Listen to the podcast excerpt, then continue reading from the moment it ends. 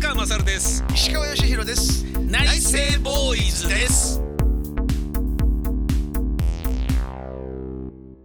内政ボーイズ宮川勝です。石川義弘です。よろしくお願いします。よろしくお願いします。今日は体罰の限界はあ、はあ、について、体罰の限界、えー話してみましょう。あなんか音消えちゃいましたあ聞きました。あ。大丈夫ですかね？大丈夫ですかね。大丈夫。あえー、あ聞こえてます？はい今今聞こえてますね。今聞こえてます。大丈夫ですあそっか。俺がこのケーブルかな？失礼しました。余計なことすんなよ。あすいません。申し訳ないです。申し訳ないです。す。いません。すいませんえー、体罰。はい。これは、あのーまあ我々は体罰非常に多く食らってた側ですけどいやー。今はもうコンプラレベルで論外になってますよね、そうですねこれはあのー体罰あった方がいいんですか？それともなくなくなった方がいいんですか？どっちなんですかね？俺なくなっていいと思います。いやそうですよね、うんこう痛かったもんね。痛かった。痛かったですよね、ブリブリ痛かった。痛か超痛かったですよね。で俺はあの、学校でもそうなんですけど、はい。うちは家でも、はい。あのこれはもう今だったら、はい。完全 DV ですよ いや本当に。あのおふくろおふくろから体罰。おふくろすごかったですよ。ほそれで俺一回なんか、う、うん、あのーえっ、とねな何サボったんだっけな。なんかの稽古サボったんですよ。それであんたなんかあのでちょうど反抗期で、うん。それであのうっせえなクソババアみたいな。はい、まああの言うても石川義弘ヤンキーですからね。もう友達すっごい人たちいっぱいいますからね。それでそでなんかもうなんかちょっとすごいなんか悪態ついてはい。それで「いけんだろいけ」みたいな風になって、はい。ドアバーンって閉めて、はい。で、ん。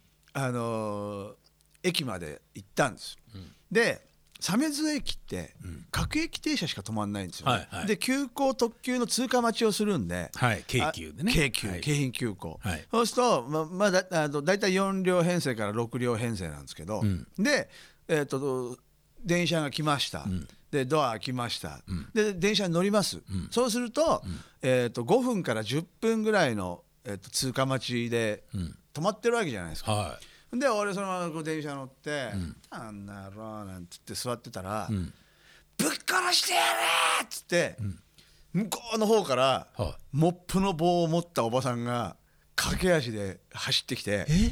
で近くなってきたらあおふくろだと思って、いえ その、ええ。モップの棒で、は俺にガーってもう殴りかかってきて。プで殴る？そう。それでもうすんもう本気で本気でガーって来て、はあ。そこにいたサラリーマンのおじさんたちが止めてくれたってええあのおばさんえお母さんどっち？みたいな。ちょちょやめてくださいみたいな。へえそうそれぐらい。体罰というかもう暴力ですよ。なんか決闘っていうか、なんかもうすごいですよ。すごいですね。処刑ですね、それであともももっと子供の時に、もう俺あの家出てってやるっつって、ね？それであ小学校ぐらいの時かなそれで、あのえっとお年玉とか、ん。俺もあの帰ってくるつもりないから、うん。ね、ん。あんであの荷物まとめて出てくからっつって、ね。したらあの生きってますね。で向こうの方で ええ。なんかごそごそごそごそやってるからああ。言い過ぎちゃったかなと思って謝った方がいいのかなみたいなふうにやっぱ思うじゃないですか。はいはいそうですね。でなんか親ですからね言うてもね。おふくろに悪いことしたなと思ったら、ん。こんなでっかい風呂敷に俺の洋服を詰めれるだけ詰めて で結んで、ええ。それで俺の前にそのに荷物をバーンと置いてでその上に俺の貯金通帳をバーンって叩きつけておお「早く出てけ!」っつって。まあそういう親でしたからね。すっごいおふくろでしたね。ああそう、おとんは豚ないんですか？親父はえっ、とないですね。唯一、えっ、とあったのが、おでんかな。なんかいや、あの怒られることありますけど、引っ張かれたのは、えっ、と1回2回ぐらいじゃないですかね。もうおふくろとは、ん。もうあの本当にあの寺内貫太郎一家あるじゃないですか、はいはいはいはい。だからあの襖とかもはいはいはい。俺あの襖に、あのウルトラマンみたいにビンってダーンってなって 突っ込んだ。突っ込んで「はあ。抜いて!」っておばあちゃんにちゃん抜いて。ばあちゃん抜いて痛い痛い痛い痛い痛い刺さってる刺さってる。抜いて。そうそう。そうあの酸がそうそう酸が刺さ刺さってる。って痛い痛いっつって。でもそういう本当にそういう家でしたもんね。あの俺のイメージは、っていうかまあ僕自体は父親からの体罰が異様に多かったんですね。ああなるほど。で父親は何しろ体罰で育てなさいっていうタイプで、で通信簿の通信欄にも小学校の先生宛てに、あの聞いたところ一つも体罰をしてないらしいのでもっと体罰をして叱ってくださいっていうことを、体罰をリクエストして書くような父親だったんですね。で僕にも当然バチバチバチバチぶつんですよ、でも平手打ちとかバンバンやるってもうワンワン泣いても芝居ったらしいことをするなとかって言ってバシバシまあ要は殴られまくるんですよね、俺も弟も、はいでそれ終わるのずっと待ってんだけど、で母親はかわいそうだからやめなよみたいな感じになるんだけど、母親が俺たちに体罰で教育しないことが父親は嫌だったみたいでね。なんで母さんはこう体罰しないんだっつってそんなぶてないわよみたいな感じになってだってこんなもん少年が腐ってんだからダメだやんなきゃっつってどうしてもできないんだったらじゃあこれを使えっつってさ木刀を渡して 母親に「こんなので勝るたちをぶつことは私はできません!」とかって言って 母親がいて「なんでだよ」っつってその木刀はいつも自分家の床の間にあの鹿の角みたいなところに置いてあって親父の枕元にそれがあってなよくわかんないやつが入ってきたらそれで殴るっていうためになるほどね。床の間に置いてあるやつなんですね。でこれがダメならじゃあせめてこれならぶてるだろう母さんっつって布団叩きを渡してで布団叩きでぶちなさいっていうことになってで布団叩きで母親が悲しそうに俺たちをバンバンぶつんだけど、えーあのスナップ効いてるから父親に豚平手でぶちされるよりも超痛くて顔にバチンっつって布団叩きやるともうすっげえ痛くて痛いですよね。目とかに入るともうすっごい痛くて母ちゃん痛いよとか言ってごめんよマサルみたいな感じになっちゃってね。そういう感じでした。俺も弟もバシバシぶたれて。俺ね今喋ってて思い出しましたけど、あのすごいちっちゃい時も、あのお袋に、あのガマ口あるんじゃないですか。はい。ガマ口、はい。であれパカってあの金具になってるじゃない。はいはいはい。あれでパチンって頭叩かれて、ええ。そしたらなんか生あったかいのがおでこにこう垂れてきて、はい。でパッと見たら血なの。それで「えー!」と思って「お母ちゃん頭切っちゃったよ」っつったら髪の毛掴んでうん。唾つけてバンドエイド貼って終わった、もう俺俺もうもう鬼だなこの人と思ったもんだそれは悪いことしてぶたれたのねそう鎌口で。そうああの悪いことしないでうん。ぶたれたことはないですよもちろん。あなるほどうんなるほど。もうもうさんざっぱらって もうあのなんかもう口答えしたいとか。あもう態度が悪いとか態度が悪いとか。生意気なこと言ったりとか、だからそういうあのもう完全に、あの憂さ晴らしで俺を殴るとかそういうことではなくてあなるほどね。あの基本的に俺が悪い。ん一応筋は通ってる。筋はもう半端じゃなく通ってるんですけどね。ガマ口というのはガマ口は効くはずだって思ったんですかね。いやでもね偶然その時持ってたってこと？そうですね。あのこうあのエプロンとかしてここにガマ口いつも、はいはいお母さんたちってこう突っ込んでて、でちょっとあのつっかけでこう買い物行ってそうかそうか。八百屋さんにとかね。八百屋さんに行ったりとか。でそれでなんかパーンってやって、でななんもうもう大人になってからだけど、あれ覚えてる？っつったら、いやあの時はさすがにびっくりしたよって言ってああなるほどね。血があのあの血がたらって垂れてきたからああのさすがにああんたあの時はびっくりした。ごめんなさいね。なんつって。あの後でどうこうっていうのは俺が高校生から大学生ぐらいになった時に母親にしみじみ言われたんですけど、体罰をしろって言われてた母親だからやってたけど、本当に悲しかったっていうことを切々と言われた時があって切ないですね「あのマサル」とか名前を呼んだ時にビクンっつってこう身構えて避けるポーズを子供にされるのが名前を呼んだだけでビクってこう。ま、防御の姿勢を取られることがあんなに親として名前呼んだだけで怖がられるってあんな悲しいことはないよって言なってるほどね。言われましたね。だからまあ体罰そのものない方がいいと思うんですけど、僕はもう絶対は反対派ですね。反対派ですよね。でまあ親の体罰は絶対ない方がいいと思うんですけど、例えばお相撲さんとかね、その体育会系になると、あんまり甘やかしていても、その自分の限界を越すような練習をした方がもっと上手くなる強くなるっていうのがあるじゃないですか、はいはい。総合格闘技にしても、ボクシングにしても何にしても。そうなると体罰と練習の境目がす非常にファジーな業界とかだと、例えば相撲も体罰全部がなくなっちゃうとあのね俺どうなのとかっていう気もするじゃないですか。思うんですけど、ん。あの体罰って、ん。あのでここどういうふうに言ったらいいのかな？あの必要な人？うん、逆にそのそれで、あの覚えていくタイプの人も俺いると思うんですよ実際。はいはいはいはい。でそうですね。でしっかりであとやっぱりそれをやる側とのん。信頼関係ってすごく大事で、そうですね。しだあの指導する側の。はい、だからあの体操の宮川選手とコーチの、あのまあもう OK な体罰だったからいいんじゃないかっていうことなんだけど、ダメってことであのコーチがなんかね処分されたりとかっていうね。だからあのーそのまあ綺麗事なのかもしれないけど、んえっと例えば引っ張かれて、ん。そこにその相手に対して、本当にありがとうございますって叱ってくださってってお思える関係って実際あるはずなんですよ。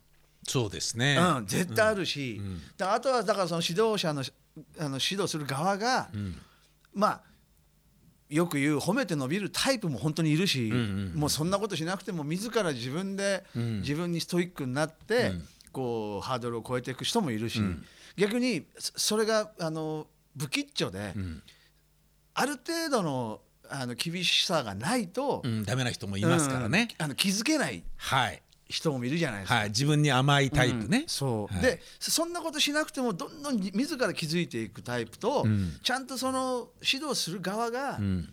あのー見れないと、ん。やっぱり全員そうやって厳しくっていうのはもうないと思うんですよね、ん。昔みたいな、そうですうん。ね。だからそれを見抜かないといけないっていうか、うん、だからあとはまああんまりあの逆にあの俺らの頃はあったけど、見せしめじゃないけど、はいはいはい。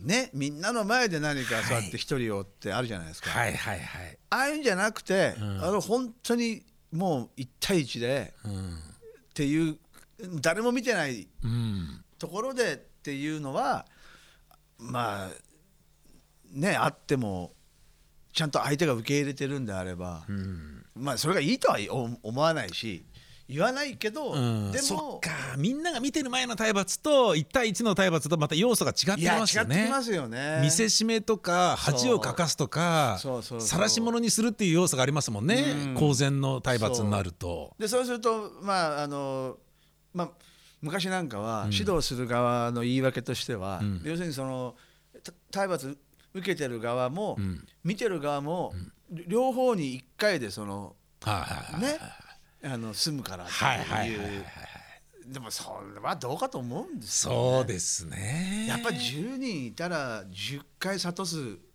ぐらいの、うん。その10種類の諭し方があるっていうか、うん。なんかそういう気はするけどなっていうのはあるんですよね。なんか前にトークイベントでも話しましたけど使えない AD に現場がイライラしている時に俳優さんとかバラエティタレントとかタレントがイライラし始めないようにあえてタレントの前で AD をボコるっていうような風潮がちょっとあったんですよね。90年代とかあり80ましたよ年代とかね。ね。あとあのあのテレビの世界とかも、あの照明さんカメラさんとかその技術技術のはいはいはい。人たちの上下関序列がね。はい。あれもすごかったですもんね。そうですね。怒鳴ったりなんだりっていう。でまあ店でもそれによってまあそんなに怒んなくてもいいじゃないかってタレントにわざわざ言わすことでそのタレントを怒らさないで済むっていう効果はあるのかもしれないけど、でもやっぱ血吐くまで蹴るのはどうかと思うしっていう本当ですよね。話ですよね。でだけどじゃあその体罰ダメだってなっていくと体罰ができないけどだけどこいつを懲らしめなきゃっていう時に、言葉の暴力とかに変わってって、例えば人格を傷つけるとか、いわゆるダメージを与えないとこいつは治らないってことで体体のダメージがダメなら頭のダメージ精神のダメージってなっていくとそれはまたハラスメントになるじゃなですか。ないんですよね。そうそうそう。難しいですよね難しいこれね。じゃあ怒らない怒られなくても伸びるやつじゃなきゃ生きていけない世の中なのかみたいな感じに今ちょっとなっちゃってて。うん。だ俺ね、あのー結構若い頃から、ん。あの思ってたんだけど、ん。やっぱね正論って人傷つけやすいんですよね。あの要はほあのなんて言うんだろうもうごもっともみたいなうはで怒られてる側って、はもう大体分かってんですよね。だからその、はなんで怒られてるかってまあ、あの8割方大体分かってるわけじゃないですい。うか。んうんうん。でもうごもっともですよっていうそのごもっともな正論を、うん。もうなんだろうなこう、えー押し付けられると、うん。意外と言葉の暴力ってすごいくて、うん。やっぱやっぱりねみみんな違うじゃないですか、せあの正解が。だから、あのー出来事に対して怒ってる分にはいいんだと思うんですけど、うんうん。その人の性格とか、はいはいはいはいなんかそういうとところに行くじゃないですか。はいそれはね、だからやっぱり人格否定は良くないですね。そうなんですよ。だいつも俺あの会議っていうか、まあ、打ち合わせの時とかもはい。た例えば何か問題起きるじゃないですか。うん。そうするとあのそそういうなんか自己防御が強い子って、うん。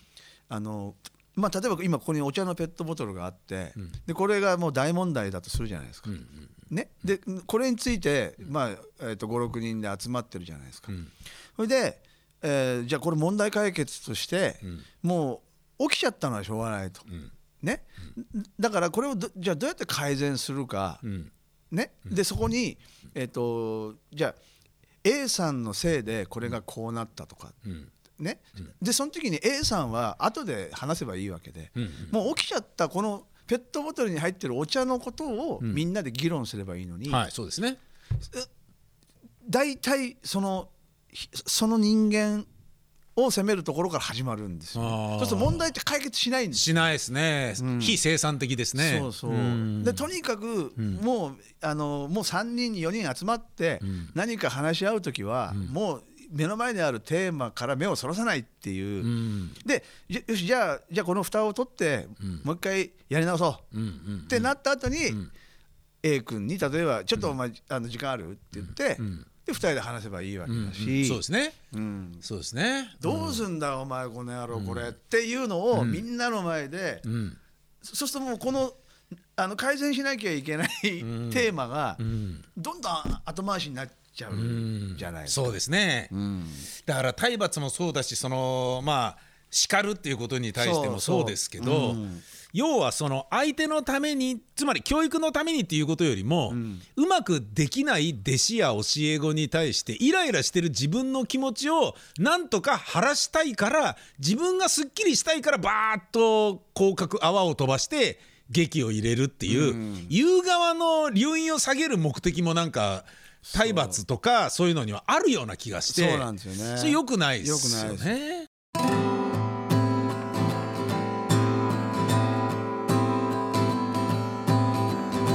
過ぎた日を憂う。扉のない世界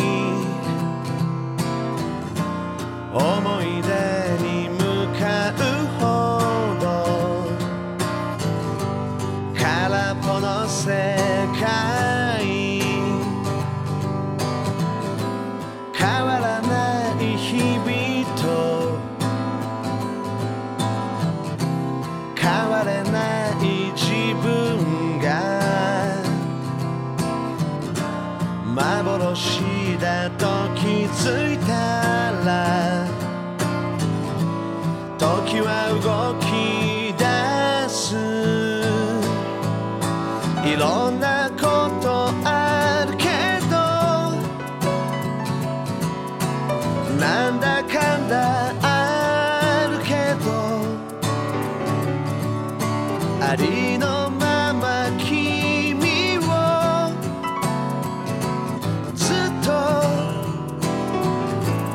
ずっと。だ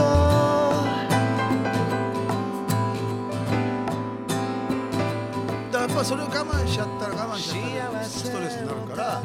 だからもうもうね例えば車の中で一人で怒鳴ればいいし、ねあのあ頭に来たら、誰かにぶつけるっていうのが、ああんまり芳しくないと思うんですうん。ああなるほどね、そうですね。うん。よね。その怒りも。そうですね、そうですね。怒りをぶつけてるだけですからね。生産的でないですからね、うん。だもうさんざっぱら起きちゃったんだからしょうがないって話ですかからね。ら。だからそれをまず片付けて、それでそれでも頭に来てんだったら自分で自分でね、あの気が済むまで怒鳴りゃいいわけで。うん。まあそうですね。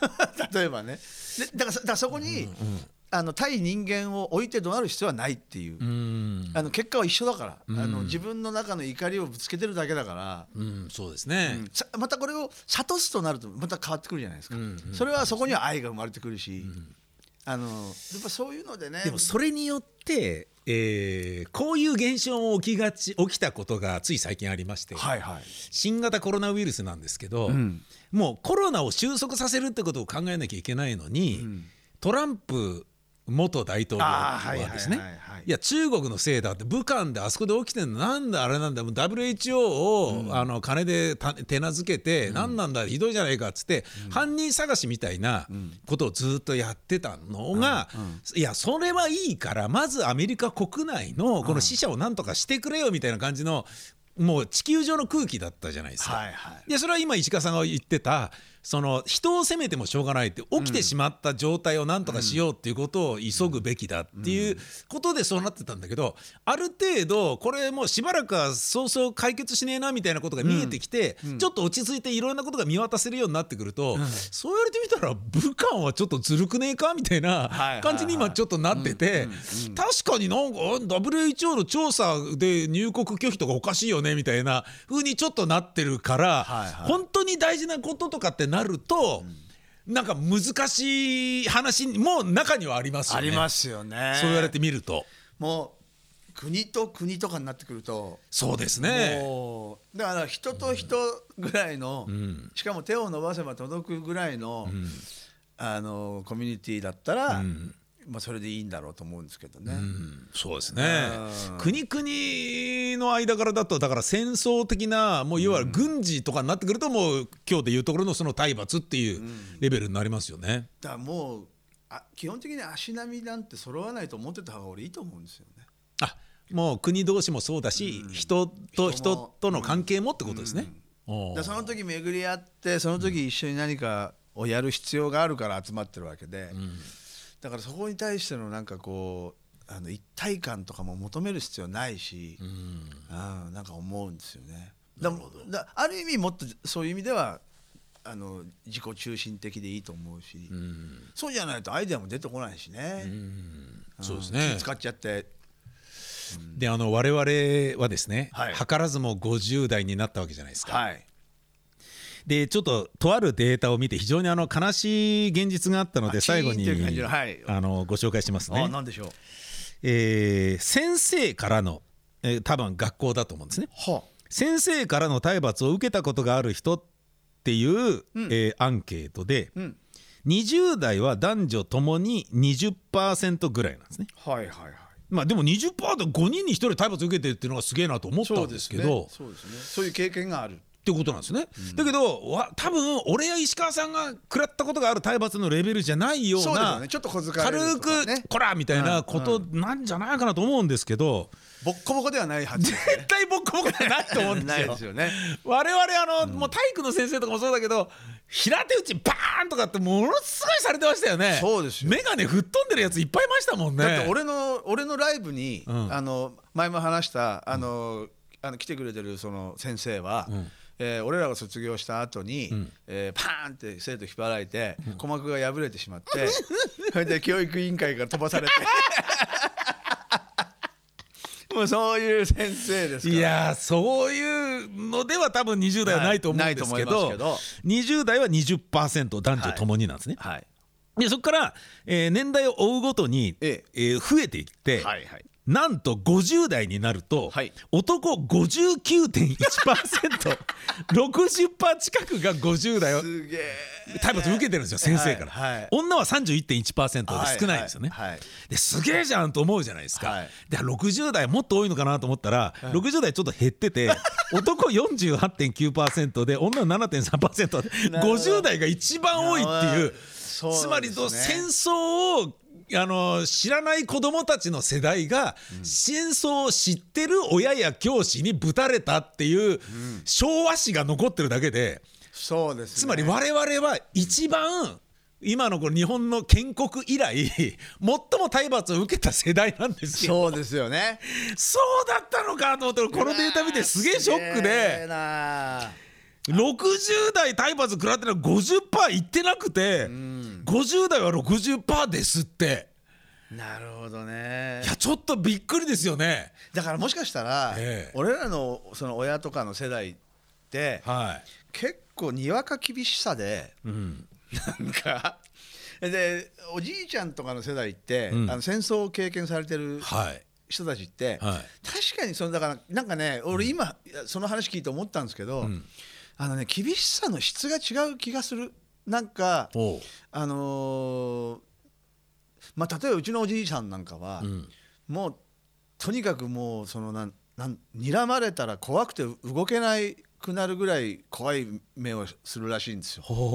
だけおど手も出さずで言葉で叱ることもなくおー。みたいな。おーもう見て覚えろみたいな。そういう。棟梁としてのん。師だから匠として。そうだからあのーえっとだから僕のおじさんにあたるだからその息子たちは、あのよく言ってたのは、あの家建ててる時に、やっぱりこう分かんないとこあるじゃないですか、はいはい。ここどうやってやんだろうとかって、はいはい。そのあのえっと、は柱のこの角のとこはどどうやってやったらいいんだろうって、はい。ほんでじいちゃんに聞くと、もう何にももう教えてもくれないし棟梁なのに。棟梁なのに、それで、えーお昼ご飯で休憩でみんなまあ弁当を食べたりしまああのご飯食べに、まあ、昔は家にねあの現場が近ければ家に食べに帰ってきたりなるほど。してるから、それで食べて帰ってくるとそこに出来上がってるっていう。でそれを見て覚えなさいってそのあの聞いた聞いたところを、まあまあもちろん口下手なのもあったんだけど、でそれをがあのき聞いたところがきっちり治ってておとか出来上がってて。そうするとそれをこう見てでど,、ね、どういうことなんだ？どういうことなの？あこうやってやんだとかおっていう人もいいるしだからねやっぱそのあの戦争を経験してうん。だ本当にそういうこう生死に関わる、うん。あの体験をした人ってどんどん、ね、あの寡黙な人は多いけど、うんガミガミな人って少ないかもしれないですよね。なるほど。もしかすると。つまりそのきっと睨みを利かすだけでも子供がブルッとしていやちゃんとしなきゃっていうふうにつまり空気投げで相手を倒すようなことが戦争経験者の親の世代はせがれを教育をできてて多いんじゃないですかね。でそれができなくなってうちみたいに。俺たちが「ギャーやっちゃうぜ」ってそうそうそう「あんなんだあいつら」って殴れみたいな感じでボコボコボコボコっつってギャーっつってだから俺たちが引っ張られて引っ叩かれてたと。やられる側が、ん。もうその睨みに気づけないっていう。あなるそうだそうだ。そうだ。だからその眼光の鋭さに気づけなくて「何見てんの父ちゃん」みたいな。だからバーっていう。だからてめえふざけんなそうそう。ってもう殴るしかなかったと俺たちの場合は。で俺らの俺らの親とかの世代は、うん。その厳しさのま眼差しというか、はいはいもう察知するから察知する第六感で。そうそう。あこれやばいっていう。あ。だからさそう暗黙の会話が成立そうだ成立してたんだただこの50 50代は全然ただチャラいから。ある意味ボンクラだから。ボンクラだから新人類だから。なんか睨んでんじゃん何見てんのみたいな。バコンっていう。ダメだ殴るしかねえっていう。そうもしかしたら。そういうことかもしれないですね。うんなんかなんか今話してて。そうかもしれないですね。本当にそうかもしれないです俺らね世代ってボンクラなんだですね。いう気はしますね。そうですね。だから本当にそうかもしれないちょっと痛い目合わないと。ダメな世代だ。っ たつまり建国以来一番調子こいてた世代ってことかもしれないですね。そうですね。です50ね。代。多分俺そんな気するな、ちょっとしますね、うん、いろんなこと自由になっちゃって。そうですね、もうだかえちょっと変なことが分かっちゃったなこの、ねえ。ちょっと残念な世代だ。ら要は俺らが気づけないっていう。ことかもしれないですね。